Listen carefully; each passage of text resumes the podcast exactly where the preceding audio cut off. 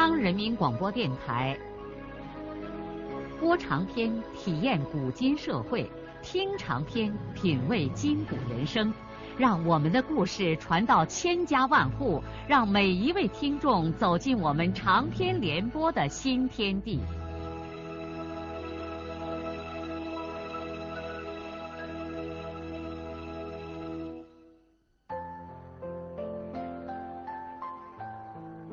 听众朋友，请继续欣赏荣获茅盾文学奖的、由中国文联出版社出版的路遥的长篇小说《平凡的世界》，由李野墨演播。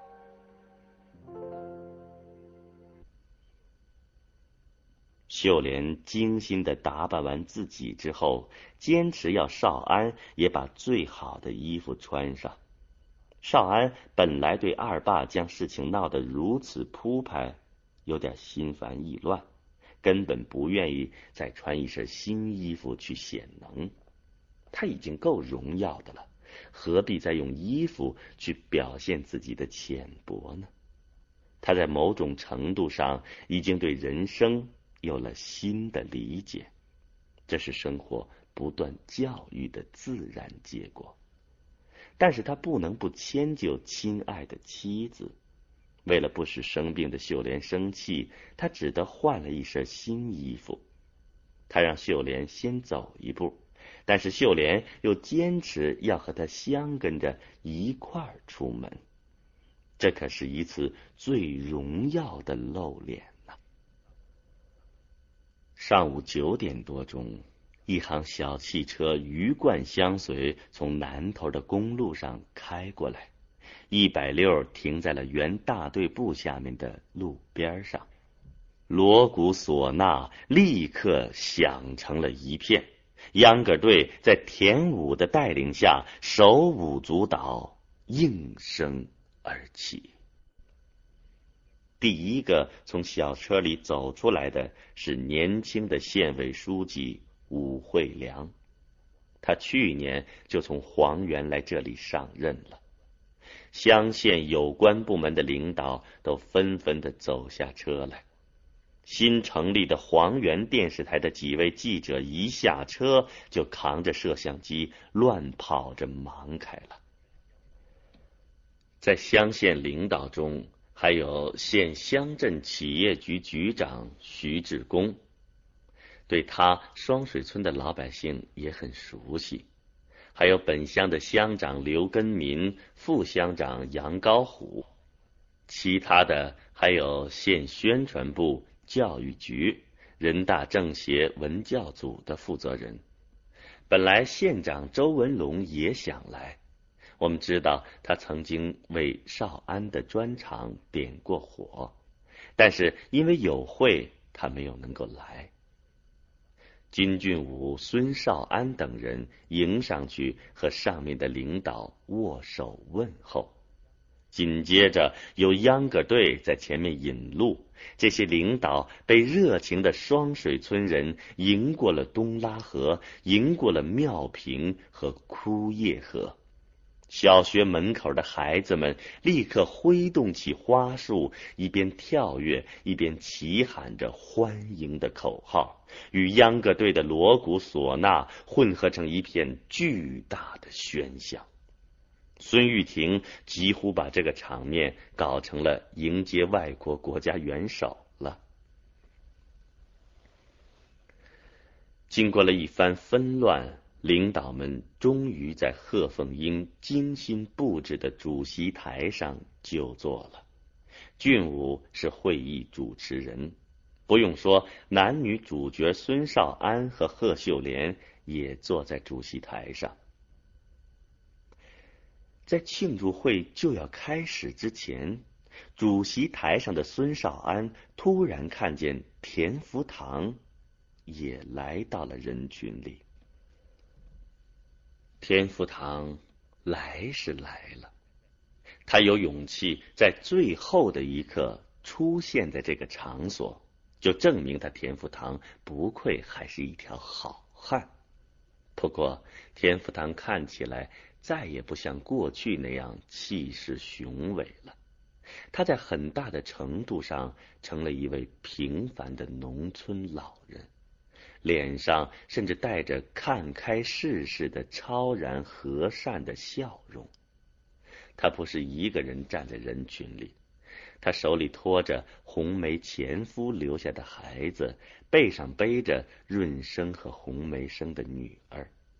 他还给两个小孙子一人做了一个高粱杆皮儿编成的风葫芦玩具。比起平常，福堂的身体看起来倒好多了。孙少安立刻离开座位，穿过人群，走到了田福堂面前，拉田福堂到主席台上就坐。福堂谦虚而客气的推让着。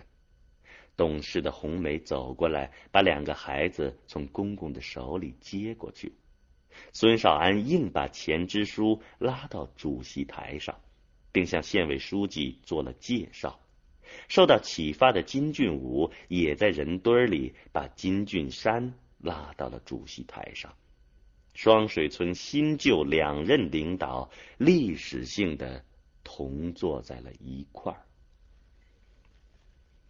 接着，庆祝仪式开始了。乡县领导分别发表了热情洋溢的讲话，表扬孙少安夫妇劳动致富后不忘为乡亲们谋福的光荣行为。县教育局还给少安夫妇颁发了一块大玻璃框奖状。在乡县领导人讲话的时候，孙少安几乎一个字也没有听进去。他的目光在人群中搜寻到了富亲。父亲的头低倾着，少安猜测老人说不定在哭。他在学生娃中间也看见了儿子，红脸蛋的儿子举着一束红艳艳的鲜花，在笑。哭、笑都是为了欢乐，但哭的人知道，而笑的人并不知道，这欢乐是多少痛苦所换来的呀。透过这五彩缤纷的场面，孙少安又回到了那似乎并不遥远的过去，回到了他心酸的童年。他想起他穿着破烂衣裳和扎着羊角辫的润叶，在这同一个地方念书的情景。有人在肩膀上碰了碰他。他回过头，才发现庆祝仪式到了尾声，领导们都朝着那块蒙着红绸背面的碑石走过去。县委书记正含笑招呼着，叫他一块前往。孙少安在喧腾涌动的人群中站了起来，扭过头准备叫妻子，却猛地惊呆了。他看见刚刚立起来的秀莲，嘴里鲜血喷涌，身子摇晃着向地上倒下去。孙少安大叫一声，发狂的张开双臂抱住了他。元溪县医院对秀莲的诊断结果是肺癌。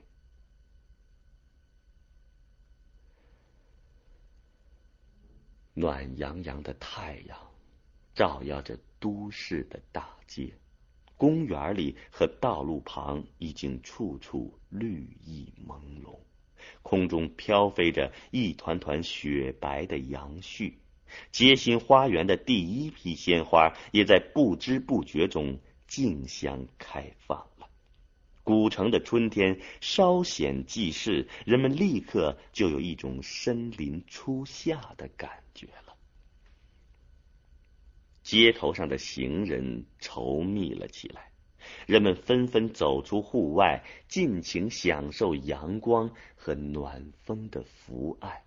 那些时髦的姑娘们也过早的脱掉了外套，穿起了薄薄的、色彩鲜艳的毛线衣。到处传来春游的孩子们的歌声，城市一改冬日的灰暗，重新显出了它那多彩的风貌。孙少平的伤势已经完全好了，雷汉义区长代表矿上来为少平办出院手续，他准备过几天就返回大牙湾。在这个期间，妹妹兰香和她的男朋友仍然一直给她做工作，让少平调到省城来。少平到现在也还没有完全拒绝他们的好意，尽管少平对自己未来的生活心里头有数，但是他不好当面向他们进一步解释自己的想法，他们应该意识得到。少平和他们的处境不尽相同，不同生活处境的人应该寻求各自的归宿。大城市对妹妹和仲平们也许是合适的，但是孙少平在这里未必能寻找到自己的幸福。他想等以后适当的时间，用另外的一种方式向他们说明自己的观点和态度。其实这期间最使少平伤神的，倒不是兰香和仲平一再劝他来省城工作，他苦恼的是金秀对他表示的热烈感情。自从金秀把那封恋爱的信送到少平的手里，少平就一直苦苦的思索着自己该怎么办。秀可爱吗？非常的可爱，她是那样的热情、漂亮，感情炽烈而丰富，在一个瞬间给予男人的东西，要比冷血女人一生给予的还要多。他使少平想起了死去的小霞，秀也是大学生，有文化，有知识，有很好的专业，她无疑会是一个令男人骄傲的妻子。双方感情的交流也不会有什么障碍，他们自小在一块长大，一直以兄妹相待，这种关系如果汇入夫妻的生活，那将是十分美好的。秀就要成为他的妻子，而他将要成为秀的丈夫。孙少平一时又难以转这个弯儿。他一直把秀当做小妹妹来看待，在他的眼里，秀永远是一个小孩子，怎么能够和秀一块过夫妻生活呢？想到这一点，少平就感到别扭。当然。最重要的是，他和秀的差异太大了。他是一个在井下干活的煤矿工人，而秀是大学生，他怎么能够和秀结婚呢？秀在信上说，他毕业后准备去少平所在的矿医院当医生。少平相信金秀能够真诚的做到这一点。但是他能忍心让秀这样做吗？根据兰香一再给少平说，按照金秀的学习情况，秀完全可以考上研究生。少平为什么要耽搁金秀的前程呢？如果是因为他的关系让金秀来大牙湾煤矿，那实际上就等于把金秀给毁。他现在才记起，他曾经给金波也说过这个意思。所有这一切考虑，不是说孙少平没有勇气和一个女大学生一块生活。当年田小霞也是大学生，记者，但是秀儿和小霞又不一样。小霞在总体素质上是另一种类型的女性。虽然少平和秀一块长大，但是秀绝不会像小霞那样更深刻的理解少平。少平和金秀之间总有一种隔代之感。怎么办呢？这比兰香和仲平要他来大城市工作更难以回答。他知道秀在热切的等待他的回话。给他交了那封信之后，秀尽管和往常一样细心而入微的照料他，但是他们之间已经明显的产生了一种极不好意思的感觉。生活是这样的，令人感慨不已。孙少平不由得想起了十年前他的初恋，他想起了他爱上的第一个女人郝红梅。富有戏剧性的是，十年前的那场感情纠葛发生在他和顾养民之间。没想到十年之后，他又和顾养民纠缠在了一起。不同的是，十年前郝红梅离他而去，爱顾养民；而今天金秀却要离开顾养民来爱他了。生活似乎走了一个令人难以置信的圆，但是生活又不会以圆的形式结束，生活会一直的朝前走去。十年过去了，所有人的生活都发生了这么大的变化。就拿他们几个人来说吧，养民已经到上海去读研究生。而前不久，他震惊的获悉，郝红梅带着前夫留下的孩子，竟然和少平同村的另一个同学田润生结了婚，现在就生活在双水村。而他孙少平当了一名干粗活的煤矿工人，现在受了伤，住了院，却被顾养民爱着的金秀爱上了。直到现在，少平也不知道如何跟金秀谈这件事儿。他能够感觉得来，金秀对他的爱是多么的强烈。他不能用简单的三言两语来拒绝金秀，这样会伤害孩子。是啊，他到现在还认为秀是一个孩子，但是。他又不能简单的响应金秀爱情的呼唤，如果是那样，那伤害的就不仅仅是秀，还有他自己的心灵。孙少平左思右想，不知道他该怎么办，想不出个妥当的结果，他也就不能轻易的对金秀表示什么。好在他很快的就要离开省城，等到离开的时候，说不定他能对这件事做出结论性的决定。区长雷汉义帮他结完了手续之后，少平就算和医院告别了。他让区长先回去，他自己还想在省城里逗留几天，因为他还有一些事情要处理。雷汉义临走的时候，才迟疑着从衣袋里摸出两份矿上的文件，给了少平。孙少平一看，这两份文件都是有关他自己的，一份是通报表扬他舍己救人的献身精神，而另一份是批评他作为班长，元旦那天让喝醉酒的工人下井，违反了规章制度。决定给他记大过一次。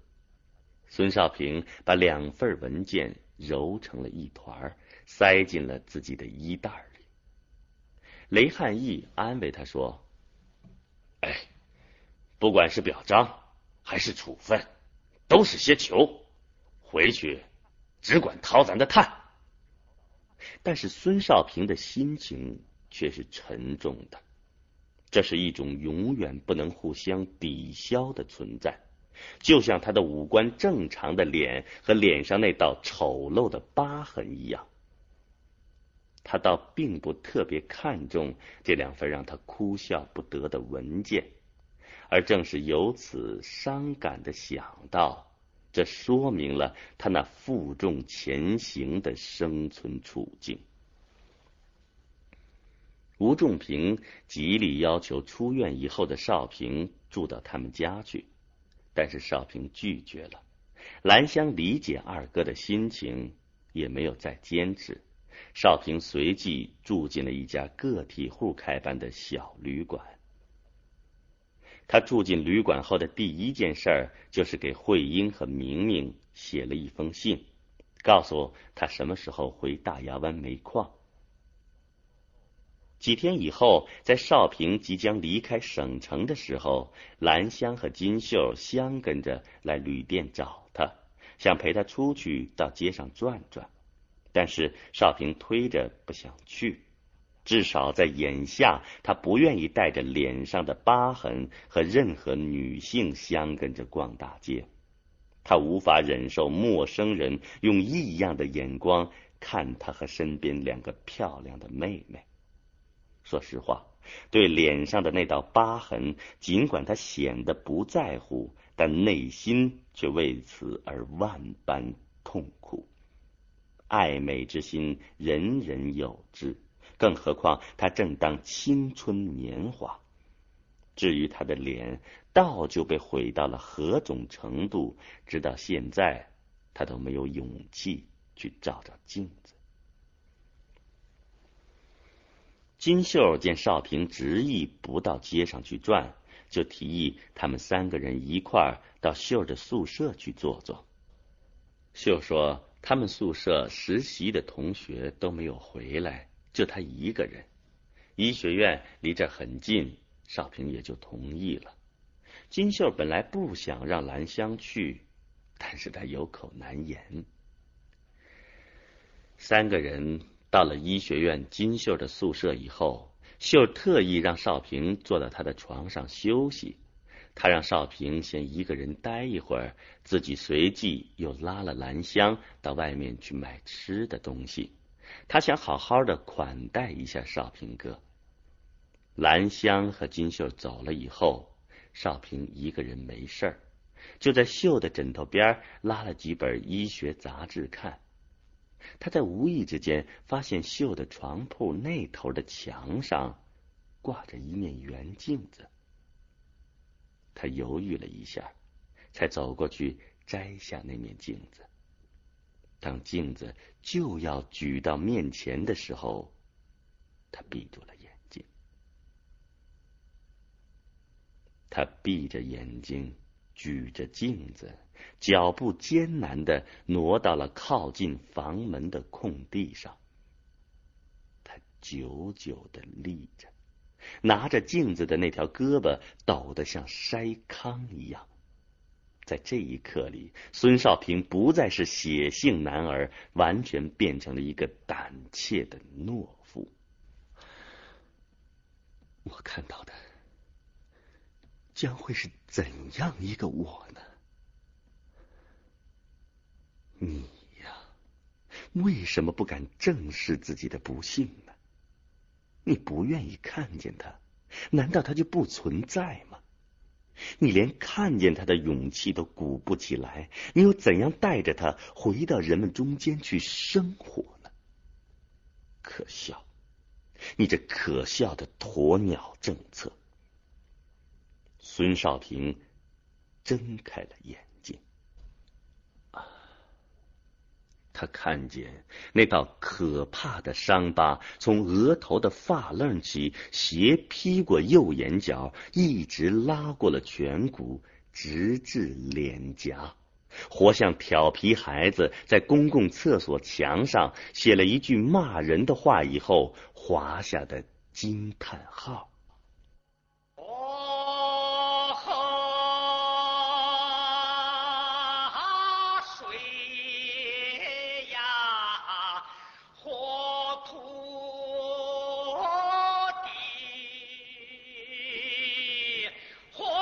路遥的长篇小说《平凡的世界》今天就播送到这里。